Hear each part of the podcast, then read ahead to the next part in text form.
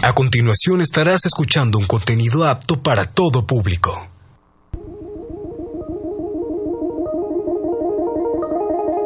Tecnoverso.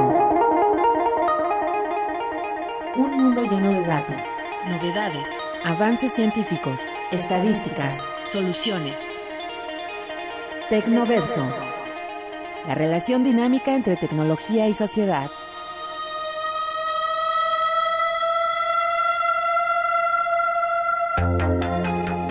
Espacio donde la tecnología y la investigación convergen para encontrar soluciones a las problemáticas sociales.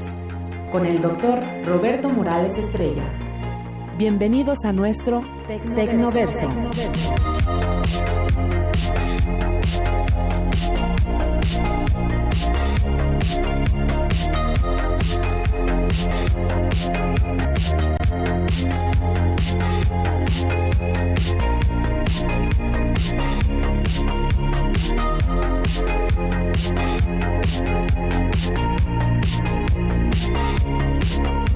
Muy buenas tardes, estamos Radio Escuchas nuevamente con ustedes para darles la más cordial de la bienvenida a este su espacio de Tecnoverso, que hoy pues vamos a tratar un tema que resulta, digámoslo, muy pues muy muy polémico en el sentido pues tanto de la parte tecnológica como de las, aplicaciones en lo que se refiere a, a los valores que parece ser que se están perdiendo, cambiando o bien pues redimensionando en un paradigma tecnológico que si bien la tecnología una de las bondades que tiene es la eficiencia, la rapidez, eh, la precisión, pero también pues en lo que se refiere a los valores hay mucho que, que, deja que desear y sobre todo eh, no es que la tecnología sea mala o buena, depende de quién la aplique y cómo la aplique.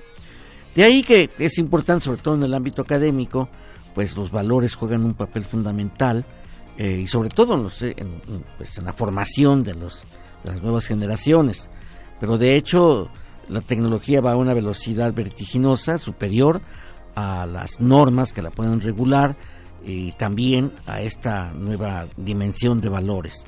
Eh, tan es así que pues también se han especializado eh, los, hackers y que son gente brillante en el sentido tecnológico, en el sentido técnico, pero pues eh, deja obviamente que desear en cuanto a la aplicación negativa de lo que hace. Bien, está con nosotros para platicar este tema y le agradezco mm, pues en todo lo que vale a la doctora Silvia Hernández Hermosillo. Ella pues eh, es eh, una especialista en el manejo de tecnologías de la información y sobre todo en esta parte de la integridad académica. También está con nosotros el doctor Javier Moreno Tapia, pues que él está también en la, en la parte de la dirección de superación académica de nuestra universidad y él pues es una persona experta en lo que se refiere a la metodología y bueno claro como siempre nuestro gran amigo y polémico eh, eh, eh, pues Jorge Peña Cepeda que ya lo conocen ustedes y aquí está con nosotros para darnos luz a pues la parte importante de lo que esto significa de la tecnología que fundamentalmente es la inteligencia artificial y sobre todo ahorita pues con esto del, del, chat GPT que ya hemos abordado en otros en otros programas pero que es resultado como también lo dijimos que eh, de esta nueva eh, era de la inteligencia artificial que es la,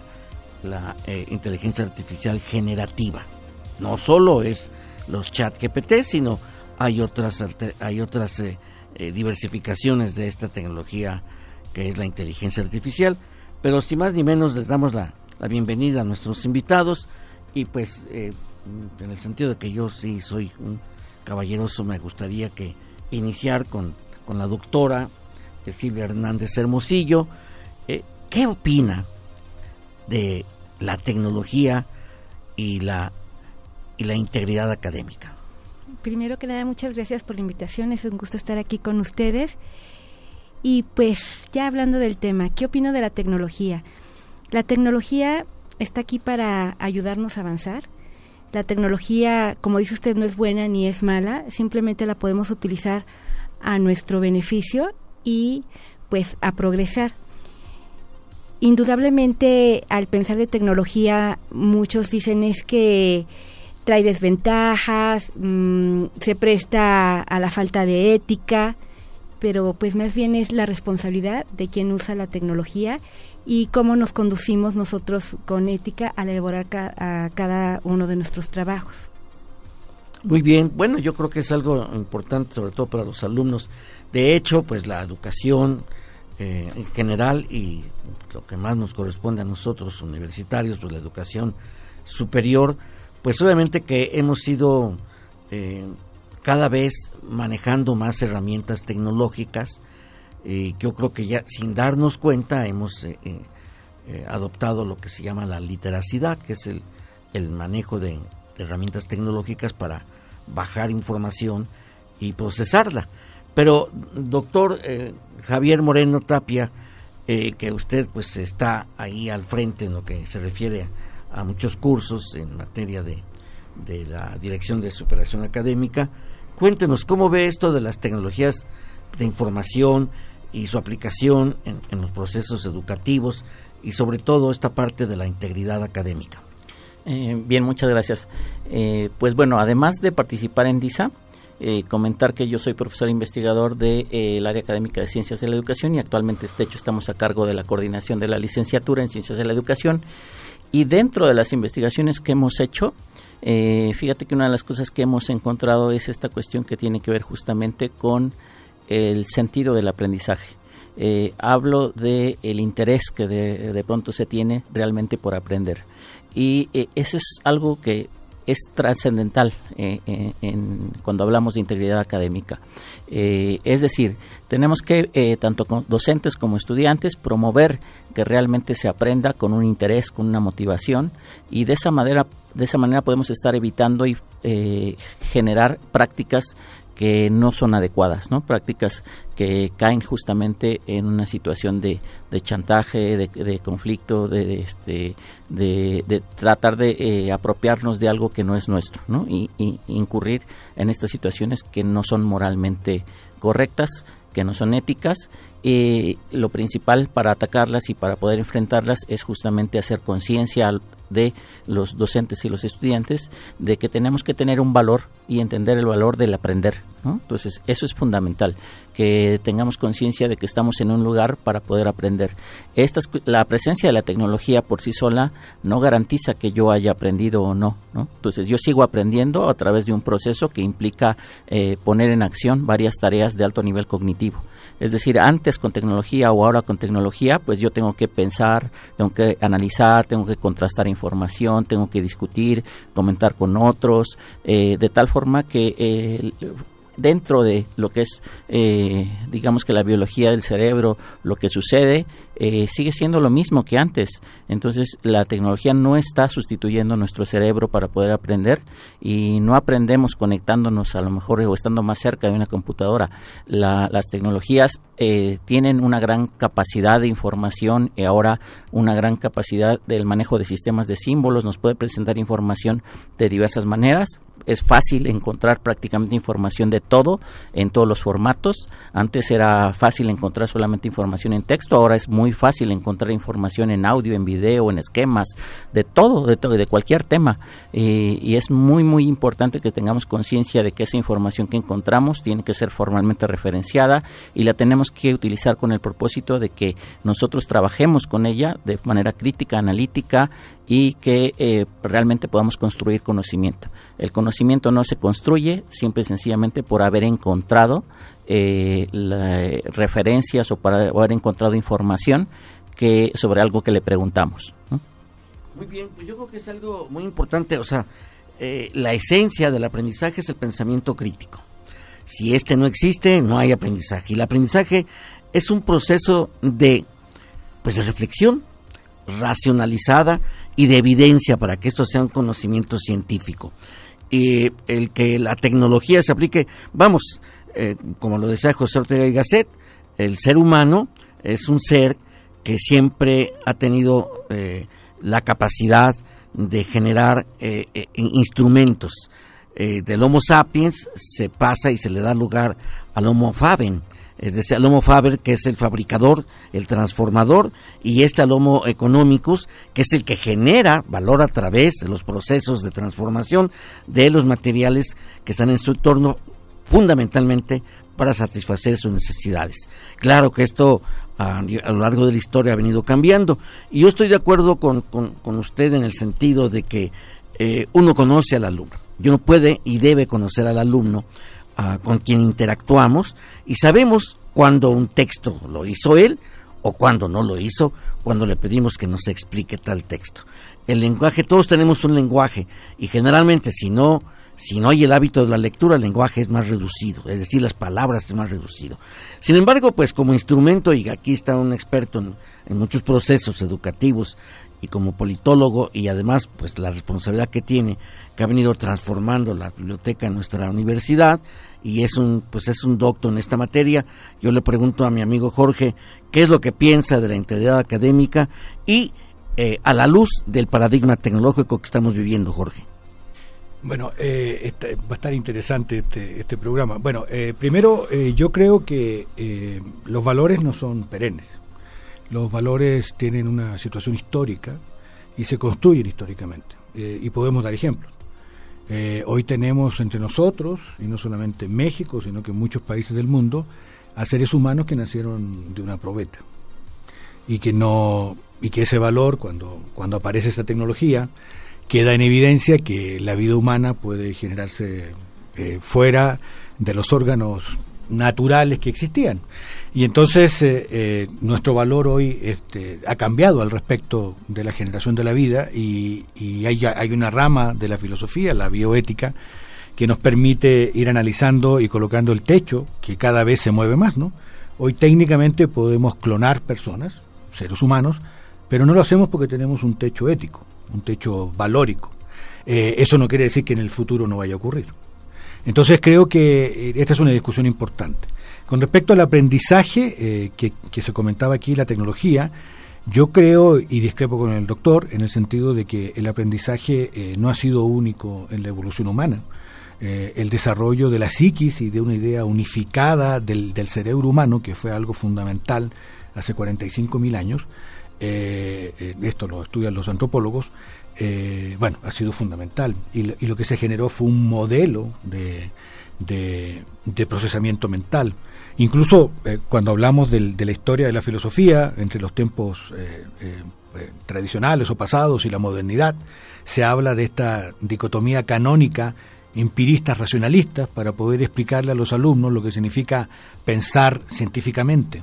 Y hoy eso está siendo ampliamente discutido porque fue una dicotomía inventada por algunos filósofos que permitió explicar algunas cosas, pero no es, no es una discusión acabada. Es decir, un racionalista puede ser tan empirista como un empirista puede ser tan racionalista, entonces no es tan dicotómico como lo pensábamos. Entonces creo que creo que en este sentido necesitamos entender esto. Tú hablabas ¿Tengo tiempo o vas a ir a corte? Eh, vamos a ir a, a, una pausa ahorita. Ok, bueno. Y continuamos ahorita con, con, esto que, empieza a ponerse muy... Te vi nervioso, pero bueno. Bien, regresamos en un momento.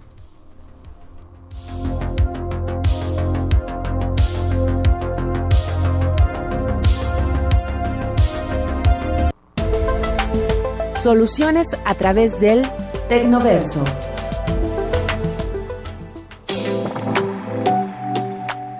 La integración tecnológica en el aula es el resultado de prácticas con recursos y dispositivos tecnológicos, no solo del profesor, sino de los propios aprendices. Asimismo, las nuevas tecnologías permiten que alumnos, académicos e investigadores busquen, identifiquen, seleccionen y utilicen información de manera sencilla, más rápida y de bajo costo.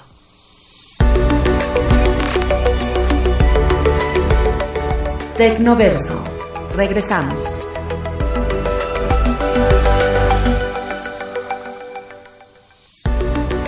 Ideas, soluciones, investigación y sociedad en Tecnoverso. Continuamos.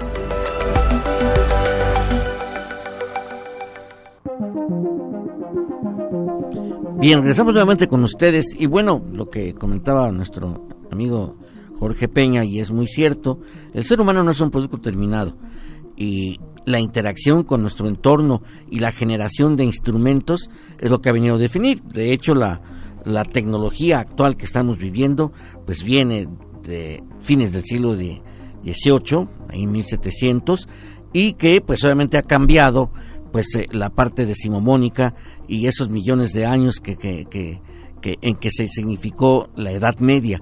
Pero esta parte, Jorge, me, me llama mucho la atención el proceso del cambio del aprendizaje.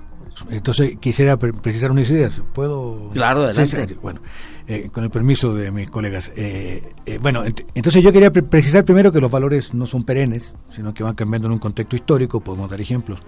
También creo que el, el aprendizaje se potencia con la tecnología, es decir, la tecnología potencia los procesos mentales y cognitivos del aprendizaje, desde el punto de vista psicológico y del conocimiento.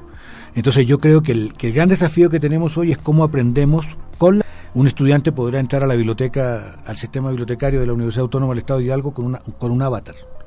Y por eso no deja de haber integridad académica. El problema es cómo eh, nuestros procesos cognitivos y de aprendizaje están cambiando. Ahora, claro, yo hablo de eso y algunos podrán pensar, no, pero eso va a pasar en 50 años. No, hombre. Bueno, está pasando. Y cuando tengamos la próxima biblioteca central, eh, algunos se van a sorprender de la tecnología que podemos tener a disposición para esto. Y también hay una idea de que, de que eh, con las personas adecuadas, con valores adecuados, las estructuras y las instituciones funcionan de manera distinta. Si tenemos instituciones, y voy a poner este ejemplo, está a debate, pero quiero fijar un punto nada más, y podríamos hacer otro programa si tú gustas, yo sé que, te, que no te va a gustar la idea, pero quiero fijar un punto. El punto es que, por ejemplo, este gobierno eh, dice eh, que no es corrupto y que las personas y la élite que está hoy gobernando es una élite con valores, con valores republicanos, no es corrupta, primero el pueblo. Pero si gobierna con una estructura corrupta de gobierno, pues es difícil que no sea corrupta. Entonces a eso voy, que creo que la integridad académica tiene que ver con el modelo educativo. Entonces, no todas las instituciones tienen la misma integridad académica. Tú puedes identificar a una persona que egresó del Colegio de México y te pongo el caso de Gibran, el comentarista, él egresó del Colegio de México, del doctorado, que bueno, yo estudio también ese doctorado, y te, y te digo, yo escucho, hoy lo tratan de traidor, de corrupto, de ladrón, de traicionero, etcétera, porque trató de ser presidente del partido, bueno, ya, ya ha tenido otras cosas, y lo tratan de eso. Y yo te digo que, y no porque sea corrupto, es el ejemplo en su integridad intelectual en cómo maneja la información, cómo se expresa lo que está diciendo, cómo está explicando qué es lo que está ocurriendo, cómo él explica que se distanció de Morena, etcétera. Bueno, y entonces cada institución tiene un modelo de integridad académica que lo constituye a partir del modelo educativo. Y ahí están los valores. Hay valores generales, pero también hay valores específicos. Hay, un, eh, hay, hay algo en la integridad académica de la Autónoma de Hidalgo que es el distintivo que nos debe caracterizar en todo el mundo. En donde vayamos van a decir, ah, él es de la Autónoma de Hidalgo. Van a decir, ah, él es jesuita. Que los jesuitas son los que tienen un, un aro en la iglesia ahí, un, un aura especial. Bueno, entonces, eh, creo que eh, fijando esas ideas, eh, tenemos que pensar la integridad académica no como, como seguir una regla, sino que además se construye comunitariamente. Y entonces, si no hay comunidad que practique esos elementos que están en la integridad académica, difícilmente estarán. Pongo un ejemplo. Los maestros hacemos presentaciones en PowerPoint. ¿Cuántas de nuestras presentaciones en PowerPoint citamos las fuentes que estamos leyendo? Ninguno. Y podemos citar, eh, pongamos 20 maestros y los 20 maestros no lo hacen. Pero sí les exigimos a los alumnos que lo hagan. Y nosotros no lo hacemos. Entonces, la integridad académica es comunidad. Si todos lo hacemos, si todos lo hacen ver, pues no hay ningún problema. Si yo digo que esta idea que estoy diciendo no es mía, está en Noah Harari, está en, eh, eh, en, eh, en Royal Bartra, está, bueno, y cito a los autores de lo que estoy yo hablando, eso es integridad académica. Es cierto, yo creo que además estoy de acuerdo contigo en el proceso histórico y que los conceptos, las definiciones y las teorías han cambiado. Eh, yo creo que un mejor ejemplo eh, pues es las revoluciones, la estructura de las revoluciones científicas tecnológicas, científicas, que va también la parte tecnológica, eh, nos muestra esa transformación y que en un momento dado eh, hay predominio de ciertas corrientes. o sea, tú puedes ser, tú puedes ser, ¿De qué autor es eso? Tú puedes ser, pues Thomas, Kuhn. por eso. Thomas, Thomas Kuhn.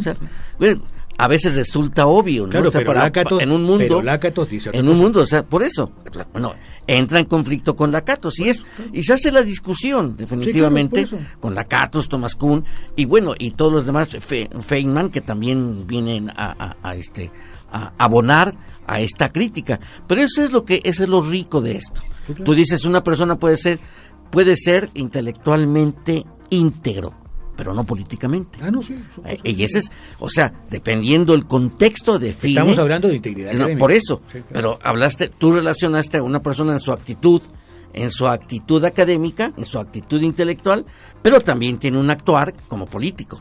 Y eso hay que, hay que separarlo, son dos cosas diferentes. Sin embargo, yo creo que aquí, pues obviamente nuestra, nuestra invitada, la doctora Silvia, nos podrá mencionar que ella obviamente eh, pues va viendo y sobre todo a docentes cómo se comportan cuando se les está eh, impartiendo en un curso, lo que es NISA, la Dirección de Superación Académica, eh, el que tengan que llevar tales o cuales eh, materiales y tengan que leerlos y tengan que aplicar un conocimiento y que hay tecnologías para ello. ¿Cómo ve este proceso de integración de la tecnología en estos procesos de aprendizaje a gente que no, que, que a, a personas que ya tienen una infraestructura de aprendizaje y que además son sujetos de impulsar el aprendizaje en, en tanto en lo áulico como fuera del aula, porque eh, nuestros alumnos no solo son alumnos dentro del aula, sino que también fuera en el periodo que dura eh, el, en el tiempo en que dura el periodo escolar. Primero le quiero hacer un comentario acerca de lo que nos dijo de que los maestros cuando hacen alguna presentación, algún material didáctico, a veces incurren en, el plagio porque no citan las fuentes.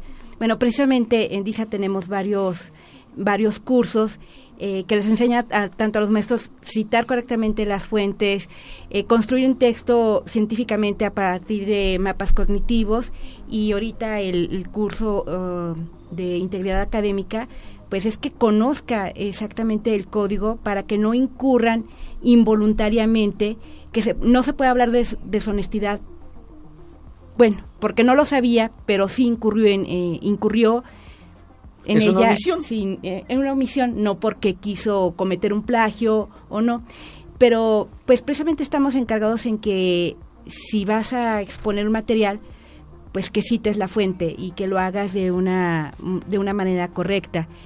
Ahorita que hablábamos acerca de ChatGTP, eh, nos cuestionábamos cómo van a sacar la fuente o qué van a decir. Dice que ya se puede porque está diferente. Y éticamente yo no sé si estuvo correcto o no, porque digo, le puse algo diferente y digamos en mercadotecnia, el simplemente ponerle algo diferente ya es un producto Diferenciado. diferente. Y en- Diferenciado. y entonces, ¿en qué momento se está incurriendo en un plagio? Porque al final de cuentas tomé una idea de otro y le estoy, estoy modificando, pero la idea originalmente fue de otro. Entonces a veces perdemos ese instante en el que no sabemos si estoy cometiendo un plagio o realmente estoy haciendo algo diferente. Y es muchas veces en que como docentes y alumnos omitimos y incurrimos en cierta manera en una deshonestidad académica. Ahora, con el uso de las tecnologías nos pasa muchísimo.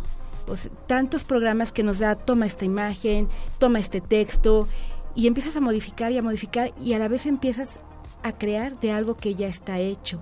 Entonces, eh, con la tecnología la podemos utilizar a nuestro beneficio, podemos utilizarla no en nuestro beneficio o incurrir en prácticas que sean consideradas eh, deshonestas, pero nuestra labor como docentes es, yo tengo la tecnología, tengo la responsabilidad de enseñarle a mis alumnos a utilizarlas para en su proceso de enseñanza-aprendizaje dentro y fuera del aula con muchos cursos, con el simplemente que yo lo he hecho en clase, que digan, ay, no, no sé usar el celular, o no, no, me cuesta trabajo aprender. Si tienes el celular, puedes usar una Oh, computadora, puedes usar lo que quieras, tanto docentes como alumnos. Claro. Es cuestión de, de querer.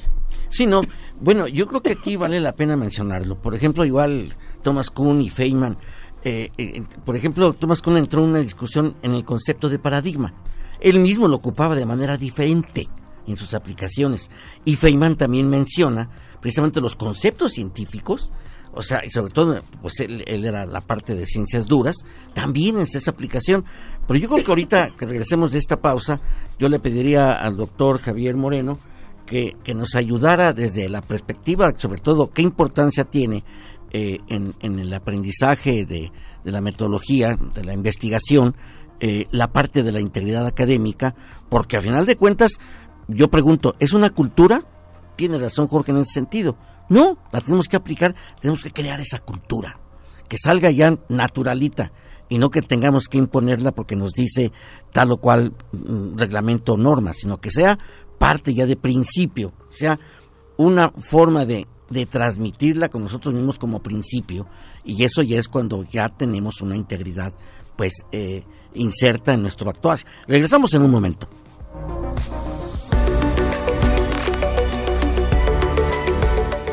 Tecnoverso. Regresamos.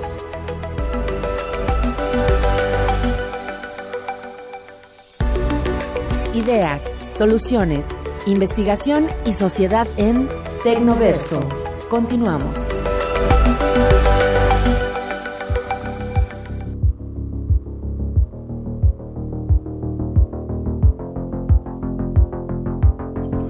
Bien, regresamos nuevamente con ustedes y yo le pediría a nuestro doctor Javier Moreno que nos hable sobre esta, esta de la, de la metodología, qué importancia tiene la metodología. Por ejemplo, que hace rato mencionamos que hay áreas que, que, no les gusta la metodología y que dicen que eso no sirve. Eh, y yo creo que, que ese es un error. ¿Qué opinas? Sí, sí, de acuerdo. Eh, hay habilidades básicas que, nos sirven para todo, ¿no? En cualquier momento podemos buscar información. Es muy importante señalar que eh, estas, la tecnología eh, nos ha venido a cambiar mucho las dinámicas, los escenarios, las formas de trabajar con los alumnos, las mismas formas en las que incluso los alumnos pueden evidenciar lo que aprenden, ¿no?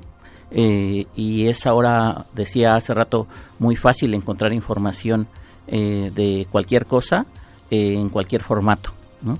es muy importante que las personas aprendan a discriminar entre la información que encuentran, eh, cuál es válida y cuál es no, ¿no? Y más si estamos hablando de eh, un mundo académico, pues cuál es la que puedo retomar para referenciar y para tomar en cuenta para un producto académico y o científico. ¿no? Entonces es trascendental con esta parte. Eh, hay criterios generales eh, que me permiten discriminar si, eh, por ejemplo, si este es un artículo de una revista científica con tales criterios o en tales indexaciones, etcétera. Eh, lo mismo pasará, lo mismo debe pasar ya con información con otros sistemas de símbolos. Es decir, es muy fácil encontrar cualquier video, cualquier audio, cualquier esquema en repositorios, pero tenemos que aprender a discriminarla y saber eh, cuál es la que realmente es válida para que yo la pueda utilizar. Y eh, en ese sentido es, eh, es clave, es fundamental dentro de la metodología de la investigación y dentro de las materias en donde yo aplico esas habilidades de investigación para buscar información respecto a un tema, para buscar eh, información para poder generar un proyecto, fundamentar un proyecto eh, de clase eh, o ya sea de más formalmente, por ejemplo a través de una tesis, de tal manera que siempre tengo que tener las, los criterios establecidos para poder determinar que esta información es válida y la puedo utilizar en este ámbito académico y, o científico. Entonces es, es, es muy alto el nivel de información que no cumple con criterios base. entonces criterios básicos y eh, debemos de promover eh, estoy de acuerdo en que estas cuestiones tienen que eh, tenemos que trabajarlas tenemos que discutirlas tenemos que formar de alguna manera a través justamente de la definición de nuestros modelos, ir regulando o estableciendo códigos. Eh, nosotros eh, afortunadamente en la universidad ya contamos con un código de ética y integridad académica, pero aún falta más trabajo al respecto para que podamos eh, refinar justamente esos criterios y establecer cuáles van a ser nuestras costumbres, ir justamente transformando y reconstruyendo nuestra cultura académica, nuestra cultura investigativa, para poder eh, estar en un establecer estándares de calidad que nos permitan sobre todo garantizar que al final la persona realmente eh, aprende, desarrolla competencias para desenvolverse de forma adecuada, de acuerdo a las, a las necesidades de nuestra sociedad y de manera ética y responsable con el mundo, eh, porque es, es, es, justamente nosotros como, como universidad nuestra responsabilidad que esa educación vaya en ese camino del bienestar de nuestro yo creo que la, la, inserción de la tecnología como paradigma y que ha impactado profundamente en toda actividad humana, en sus niveles social, político y económico, eh, presenta un reto para los procesos de aprendizaje. Eh, necesitamos, o sea, discriminar y objetivizar la información que se generan actualmente 70 mil millones de gigabytes de información cada, cada 10 minutos. Es, es, y la mayoría de esa información eh, está sesgada o falsa, ¿no? Entonces, la realidad virtual, la realidad aumentada y el auge del metaverso traen una, una, eh, una generación de imágenes que radican en la mente del Homo videns. Entonces, Jorge, pues tú eres especialista en este tipo de cuestiones y a mí me gustaría que nos ayudaras, nos quedan, eh, nos quedan ahorita mm, cinco minutos para, para terminar este, este bloque y iniciar, o sea, eh, pues, puedes avanzar en esta parte de dilucidar sobre eh, los retos que tenemos como, como, como proceso, como sociedad para impulsar la creatividad, porque lo que dijo la doctora hace un momento, o sea, la creatividad, pues obviamente es cuando tú puedes transcribir y citar a un autor, pero también tú aportas, porque tu resultado de la reflexión y la referencia, pues te lleva a, generar un nuevo concepto, incluso eh, ampliarlo, profundizarlo o simplemente rechazarlo. Esa es la parte como se genera el proceso de conocimiento a nivel general. Pero desde tu perspectiva, ¿cómo esos retos, ese reto del aprendizaje, cómo lo vamos a enfrentar con cada vez mayor, mayor inserción de la tecnología en nuestros procesos académicos? Bueno, yo creo que lo que está, la tecnología nos está llevando, eh, bueno, yo creo que primero a modificar nuestros procesos mentales eh, y nos está llevando a pensar de manera eh, muy distinta a la que estábamos acostumbrados o como fuimos educados. Por ejemplo, en la, en la, competencia de la comprensión lectora. Hoy día cualquier joven no lee un libro uno a uno, digamos, ¿no? El libro y uno estamos leyendo transversalmente, estamos leyendo en distintos formatos, eh, estamos eligiendo temas, entonces, eh, eh, al mismo tiempo podemos estar leyendo una novela histórica sobre la, Revolución Mexicana, un libro de historia sobre la Revolución Mexicana, viendo una película de la Revolución Mexicana, viendo imágenes de Casasola de la, de la Revolución Mexicana, etcétera. Y podemos ver distintos tipos de, producción de conocimiento en distintos formatos que nos dan una idea del, de lo que estamos tratando de comprender y de saber eh, sobre o, qué sabemos sobre ese periodo histórico y cómo podemos modificar su, su, su, versión, digamos, su mirada. Entonces, en este sentido, yo creo que los procesos mentales están cambiando vertiginosamente, pero la tecnología apoya eso. Es decir, eh, hoy, por ejemplo, en biblioteca eh, tenemos eh, que respetar el código ético internacional sobre el manejo de la información. Existe el formato APA y existen otros formatos y hay un acuerdo para manejar adecuadamente la información. Existe un acuerdo internacional que lo recogen todos los modelos de integridad académica y que, y que, y que nosotros además desarrollamos esas competencias a través de, los círculos de, referencistas con los estudiantes. Eh, lo que significa buscar información, seleccionar información y incorporar esa información en tus productos académicos, que puede ser un video, puede ser eh, eh, un ensayo, puede ser un cuadro comparativo, etcétera, de distintos productos académicos. Y la inteligencia, bueno, está la inteligencia artificial hoy. Muchas bases de datos que tenemos tienen inteligencia artificial. Es decir, tenemos bases de datos que el alumno le puede pedir, hazme un mapa conceptual de esto. Eh, y, y, entonces la pregunta es, ¿el maestro va a tener que evaluar un mapa conceptual? No, porque no sabe si lo hizo la inteligencia artificial o el alumno tendremos que evaluar otra cosa. Por, eso te digo que los pisos cambian y la forma de ver el aprendizaje también eh, se modifica, porque se está modificando el proceso eh, eh, mental, digamos, de la cognición en el sentido de producir un saber. Y ahí es donde tenemos que tener esa precaución para irlo recogiendo. El, mismo entre Newton y Einstein hay una diferencia abismal en lo que significó producir conocimiento físico y lo que está ocurriendo entre Einstein, Einstein y lo que está ocurriendo con los físicos de hoy es otro abismo eh, en el sentido de, de, los procesos mentales para producir conocimiento. Entonces yo creo que tenemos que ser muy conscientes de lo que de nuestra propia historia como, como humanidad y de nuestra cultura para entender cómo la tecnología nos está abriendo eh, eh, un espacio enorme, infinito de, de conocimiento y saberes que nunca habíamos imaginado antes y a una velocidad vertiginosa que también tenemos que saber manejar, porque no se trata de prohibirlos. Hoy leía una noticia que una rectora de una universidad mexicana eh, prohibió los celulares, prohibió las computadoras, prohibió todo en la escuela. Y el que no le gustara la escuela que se cambiara. Pues no sé si eso será parte del, del, del mundo que queremos vivir. O sea, mi hijo no estaría ahí, lo tengo claro. Entonces creo que ahí hay una, hay, hay todavía, hay, hay, escuelas en Estados Unidos, universidades, que están ya prohibiendo el uso del, del GTP, de la inteligencia artificial. Eh, otros lo están propiciando. Entonces, bueno, todo esto no tiene una respuesta correcta y creo que tenemos que acostumbrarnos a vivir con la tecnología. El ejemplo muy claro, cuando salieron los celulares, queríamos que los celulares desaparecieran del salón de clase porque los, los, los profesores estaban en el, en la, en la transparencia total. Se equivocaban la fecha y se la corregían. ¿no? Se equivocaban el nombre y se lo corregían, porque estaban buscando en el celular.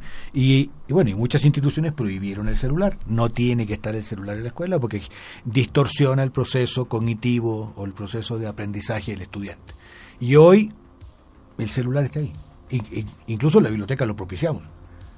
El, el alumno puede revisar el catálogo, la biblioteca digital desde el celular puede eh, eh, re, tenemos una, una aplicación de portabilidad la biblioteca digital va con el estudiante donde vaya y genera su propia biblioteca digital a partir de la biblioteca del, de la digital de la universidad y la genera en su aplicación en su celular. Entonces selecciona información, la aglutina de determinada forma y la utiliza de determinada forma en su proceso de enseñanza-aprendizaje. Entonces eh, eso es como querer tapar el sol con un dedo. Entonces eh, yo soy partidario de que todas estas eh, eh, innovaciones tecnológicas o aplicaciones tecnológicas deben ser eh, tremendamente discutidas, pero ya, en este minuto, para incorporarlas en los procesos de enseñanza-aprendizaje. Definitivamente estoy de acuerdo, yo creo que esta rectora de esta universidad, pues igual mis hijos no estarán ahí, yo les digo a mis alumnos, a ver, les hago una pregunta, ¿y qué dice esta palabra? X, por ejemplo, Copérnico, ¿qué hizo? Pues búsquenlo ahí, ¿para qué tienen el aparatito? Pues para eso, no para los videojuegos, sino para bajar la información suficiente y objetiva. Tiene que aprender a objetivizar la información. Es imposible negar la existencia del paradigma tecnológico y que convergiendo la ciencia y la tecnología se han llegado a un punto de inflexión que, que se retroalimenta recíprocamente. Hoy se requiere más tecnología para que haya más ciencia y más ciencia para que haya más tecnología. O sea, es un binomio interactivo. Pero yo creo que esto es algo muy importante que tenemos que profundizar desde la perspectiva de nuestra realidad, que es la Universidad Autónoma del Estado de Hidalgo. Y ahorita que regresemos en nuestro último, nuestro último bloque, yo quisiera que me ayudaran con esa parte. ¿Cómo vemos nuestra universidad? ¿Está burocratizándose? Estamos utilizando adecuadamente el fenómeno tecnológico, cómo vemos a nuestros propios alumnos y cómo nos ven a los, los alumnos a los docentes. Regresamos en un momento. Los números en nuestro Tecnoverso.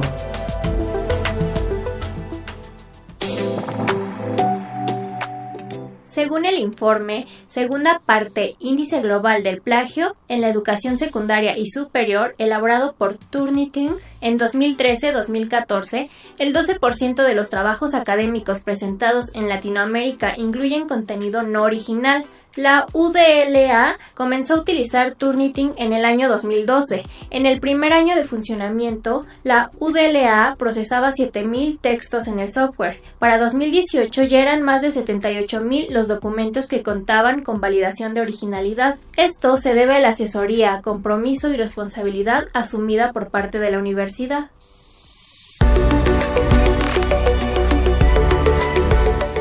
Tecnoverso. Regresamos. Ideas, soluciones, investigación y sociedad en Tecnoverso. Continuamos.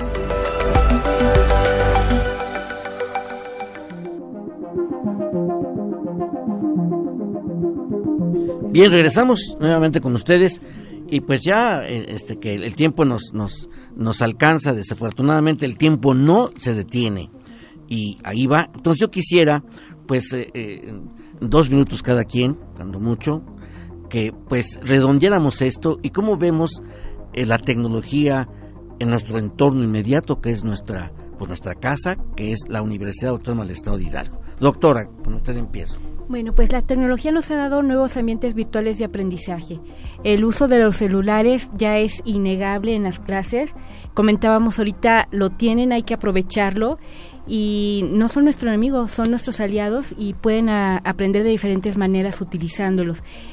Eh, ahorita en, en, DISA hay un curso en, precisamente en el área de TICS que se nos enseña a utilizar toda la tecnología que está utilizando en torres de, de posgrado que realmente puedes utilizar, tener tus videoconferencias, tener tu pizarrón interactivo y estar interactuando en una manera presencial y una manera virtual simultáneamente. Y la tecnología está ahí, es saberla utilizar, saberla aprovechar y pues ponerse las, cartas a los alumnos para que ellos también la, la aprovechen. Ellos saben mucho mejor tecnología que nosotros, simplemente como docentes es, ya la utilizas, pues te voy a dar las herramientas necesarias para que las aproveches en tu proceso de enseñanza-aprendizaje. Y desde luego, pues ahí ya dar todas las pautas para que la utilicen de una manera íntegra en su beneficio. Definitivamente. Doctor Javier. Gracias. Pues yo quiero decir que creo que eh, eh, hay iniciativas y de hecho la razón por la que estamos aquí justamente es porque se diseñó y se imparte el curso de Buenas Prácticas Científicas con Integridad Académica en la Dirección de Superación Académica y creo que ya es una iniciativa que aporta. Hay todavía mucho camino por avanzar de varias áreas por parte de diversos, eh, eh, de, todos los que estamos involucrados eh, puntualmente dentro de la universidad desde diversos aspectos y yo puntualmente recomendaría a los docentes que trataran de ser más creativos, que buscaran maneras de evidenciar que el alumno realmente aprendió.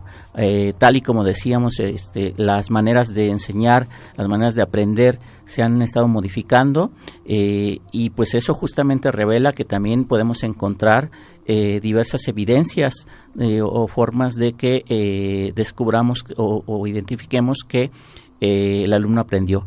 Antes nos entregaban, por ejemplo, un ensayo en papel, ahora sin ningún problema lo pueden entregar oralmente, por ejemplo. Podemos pedirles que expliquen en un video o en un audio eh, el mapa que elaboraron, de tal manera que, pueda, que yo pueda tener la garantía de que esa explicación está siendo una eh, explicación que me revela una comprensión del tema que se está abordando y así como eso también puedo encontrar otras formas o maneras en las que yo pueda ir revisando borradores para después este, entregar una versión final de un trabajo eh, y encontrando formas que eh, que eh, dentro de las cuales pues sea evidente que el alumno aprendió. Muy bien. Jorge bueno, eh, inevitablemente tendré que hacer alguna publicidad. Eh, nosotros en biblioteca estamos trabajando ya hace muchos años, eh, concibiéndonos como espacios de convergencia académica. Estamos enfocados para que nuestros usuarios puedan aprender, puedan investigar y puedan innovar. Es decir, puedan aprender, puedan crear y puedan soñar. Y, y se tiene que transformar en eso. Tenemos que ser productor de conocimientos y de cultura, en definitiva. Y tenemos toda la tecnología a vida y para ver para eso. Tenemos pizarrones interactivos, tenemos pizarrones electrónicos, digitales, áreas maker de investigación y posgrado, aulas invertidas, pantallas táctiles, tenemos eh, eh, biblioteca digital, eh, libros físicos, videoconferencias a cualquier parte del mundo, etcétera. Y, y, y hemos tenido que llegar hasta el punto de enseñarle a nuestros alumnos para qué sirven los cubículos, además de echar novios.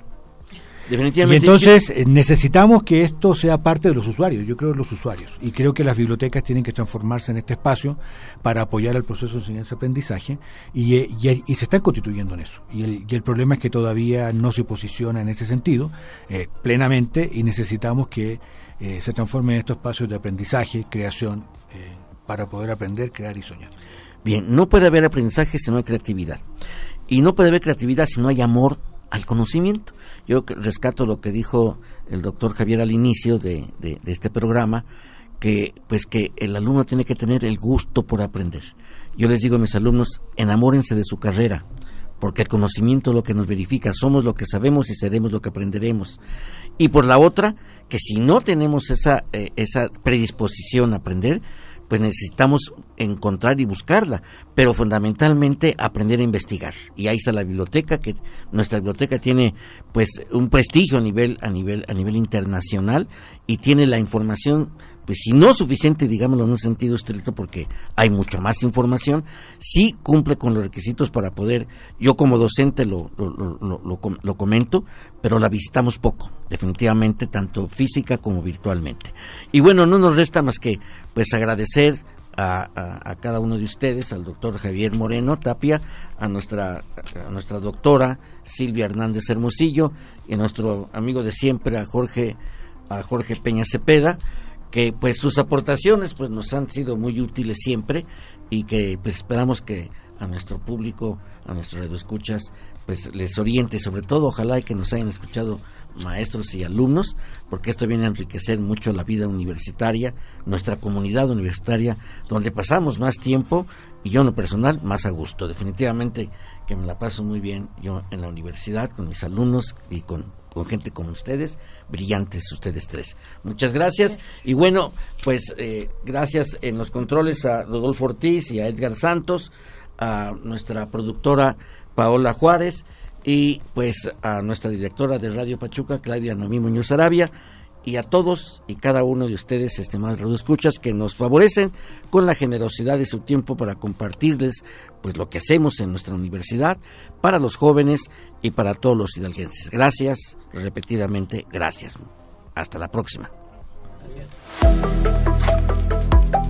Gracias por escucharnos. Nos encontramos en una próxima emisión de Tecnoverso. Esta es una producción de Radio UAEH Pachuca para el Sistema Universitario de Medios Autónomos.